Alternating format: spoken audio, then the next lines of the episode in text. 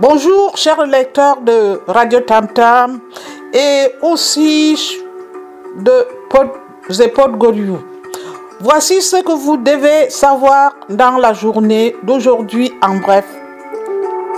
L'Ukraine a fixé ses conditions pour des pourparlers diplomatiques avec la Russie.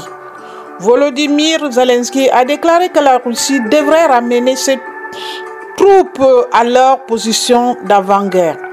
Entre-temps, la Russie a déclaré qu'elle libérerait les exportations de céréales ukrainiennes si les sanctions étaient levées. La Chine a annoncé un plan de relance en 33 points.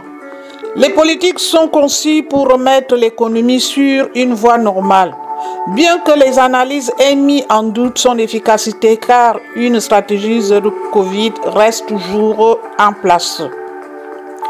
Les dirigeants mondiaux ont réagi à la fusillade dans une école Uvalde au Texas.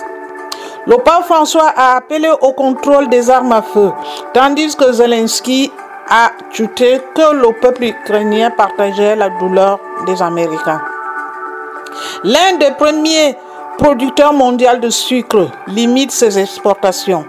L'annonce fait suite à l'interdiction antérieure de l'Inde sur les exportations de blé et à l'annulation des contrats d'exportation de sucre au Brésil la semaine dernière, marquant une montée mondiale du protectionnisme alimentaire. La Thaïlande, grand exportateur de produits alimentaires, devait en bénéficier. La Banque centrale américaine pourrait augmenter ses taux plus progressivement que prévu. Les minutes de la Réserve fédérale publiées hier indiquaient des hausses de taux plus rapides et plus élevées pour lutter contre l'inflation. Le plus grand fonds de cryptographie jamais créé a été annoncé. La société américaine de capital risque Anderson Orivich a levé 4,5 milliards de dollars pour soutenir les sociétés de crypto et de blockchain. La nouvelle est arrivée au milieu des semaines de bouleversement du marché de la cryptographie.